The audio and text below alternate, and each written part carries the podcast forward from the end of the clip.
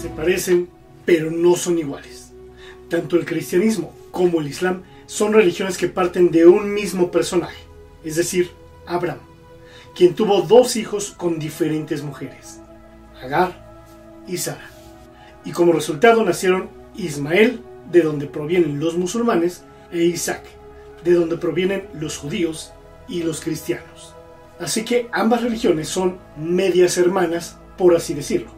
Y es que realmente tienen muchas similitudes tanto en historia, doctrina, creencias, personajes importantes y filosofía. Aunque por supuesto también tienen muchas diferencias que abarcan desde lo más sutil hasta lo más extremo. Asimismo, las dos religiones llamadas abrámicas tienen como base sus libros sagrados, la Biblia para los cristianos y el Corán para los musulmanes, los cuales para ambas religiones son la palabra de Dios escrita por hombres, pero por inspiración divina. Pero, ¿cuáles serán los puntos importantes en los que la Biblia y el Corán tienen similitud? ¿Qué tal amigos y buscadores de la verdad? Bienvenidos a una nueva emisión de El Verbo. ¿Corán y Biblia son equiparables?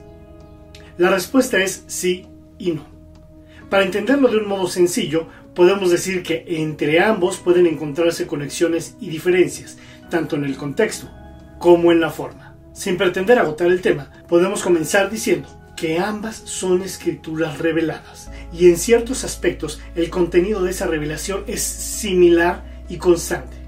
Adorar a un único Dios y someterse a su voluntad.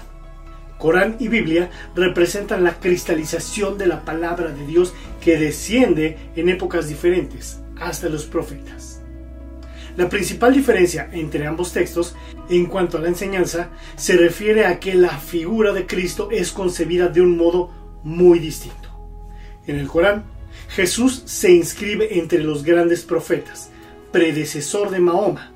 En ningún caso se le reconoce como hijo de Dios. Por este motivo, el Corán califica a los cristianos de asociadores, ya que asocian al Dios único un hijo de igual naturaleza. Del mismo modo, hay que entender las menciones al Espíritu Santo.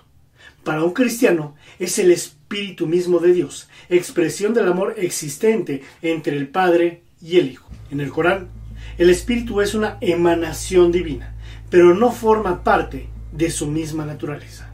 Pero curiosamente, dentro del Islam, no terminan de ponerse de acuerdo, ya que algunas corrientes musulmanas creen que Jesús ya no volverá, mientras otras tienen fe en que sí lo hará. Algunas semejanzas que tienen la Biblia y el Corán son las siguientes. Ambos libros son monoteístas, esto es, hablan de un único creador. Ambos libros destacan que no se debe adorar imágenes hechas por el hombre, de ningún tipo, aun si pretenden representar seres celestiales.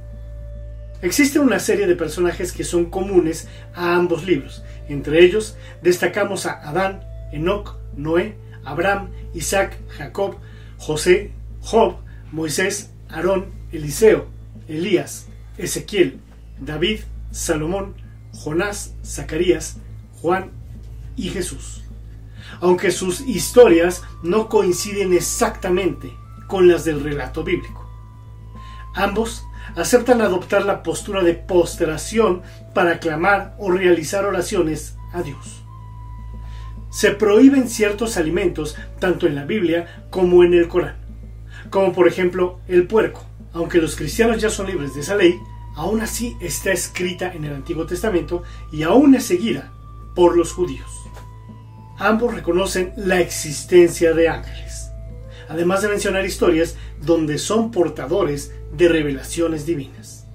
Ambos libros aceptan una segunda venida de Jesús, aunque hemos dicho anteriormente que hay corrientes musulmanas que lo niegan.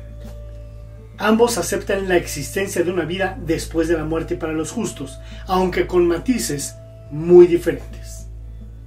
Como vimos, existen ciertas similitudes entre los dos libros sagrados del cristianismo y el islam pero considero altamente y de mayor importancia conocer las diferencias que existen entre la Biblia y el Corán, las cuales son las siguientes. La Biblia dice que Jesús es divino, mientras que el Corán solamente le da estatus de profeta. La Biblia dice ser revelada por muchos profetas a lo largo del tiempo, mientras que el Corán dice ser revelado en su totalidad por Mahoma, quien es considerado como el último mensajero de la revelación divina. Los libros o textos sagrados de la Biblia comenzaron a ser escritos alrededor de 1500 años antes de Cristo, terminando su escritura en el primer siglo de la era cristiana. El Corán, por su parte, se escribió en el siglo VII después de Cristo, en un periodo de tan solo 23 años. Si bien habíamos mencionado que hay muchos personajes que se encuentran en ambos libros, sin embargo, sus historias difieren. La Biblia defiende el concepto de pecado original, es decir, todos nacemos bajo pecado, mientras que en el Corán se rechaza esta doctrina diciendo que cada ser humano nace en un estado de pureza absoluta, siendo corrompido durante su crecimiento. El Corán rechaza, al contrario de la Biblia, que Jesús haya muerto. La Biblia defiende la salvación por fe mediante la gracia divina, mientras que el Corán da un enfoque de salvación más basado en obras. En la Biblia se dice que Dios creó al universo en seis días, descansando en el séptimo día, el Shabbat o sábado. Por otro lado, el Corán tiene informaciones divergentes con respecto a esto. En la Sura 41, 9, 10 y 12 se menciona que Alá creó todo en ocho días, pero en la Sura 10.3 dice que lo hizo en seis. La Biblia fue escrita en hebreo, arameo y griego. El Corán, por su parte, fue escrito enteramente en árabe. La Biblia menciona a algunos personajes bíblicos que tuvieron varias mujeres, pero no lo aprueba explícitamente.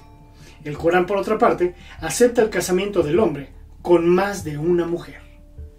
El Corán manda que se deben realizar cinco oraciones diarias, mientras que la Biblia no impone un número determinado de ellas.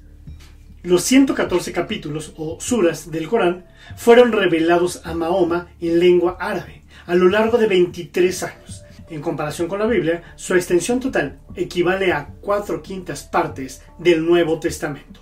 A diferencia del texto musulmán, la Biblia, como su nombre indica, es un conjunto de libros escritos en diferentes lenguas, hebreo, arameo y griego, por autores distintos a lo largo de unos mil años. Del mismo modo, reúne géneros literarios muy variados, históricos, oraciones, poesía, etc. La venida de Jesucristo es el acontecimiento que divide la Biblia en Antiguo, historia del pueblo hebreo, y Nuevo Testamento, vida, muerte y resurrección de Jesús. El cristianismo acepta buena parte de la Biblia hebrea como parte de su historia, mientras que los musulmanes creen que el contenido de ambos testamentos desfigura la revelación original. Ambos textos han sido traducidos a multitud de lenguas para hacer comprensible su contenido. Sin embargo, la diferencia radica en que en los actos de culto la Biblia sí se usa en la lengua propia de cada pueblo. El Corán solo se usa en árabe, ya que según ellos, esa es la lengua de Dios. De ahí que sea tan importante la recitación del texto en dichos actos. En cuanto a la interpretación de los textos, también existen diferencias. Para los estudiosos musulmanes, estos comentarios o tafsir se centran en la historia del texto resulta de vital importancia el orden de la revelación de cada sura, es decir, el contexto en que fue revelada dentro de la vida del profeta Mahoma, ya que influye poderosamente en su interpretación. Generalmente, estos comentarios incluyen varias interpretaciones posibles y solo las ramas fundamentalistas priman una sola. Para realizar estos comentarios se han usado los hadith, que es el conjunto de tradiciones en las que algunos eruditos musulmanes o ulemas basaron la historia y leyes islámicas. Un método muy utilizado es el estudio de la cadena de narradores o isnad, a través de los que fue transmitida la tradición.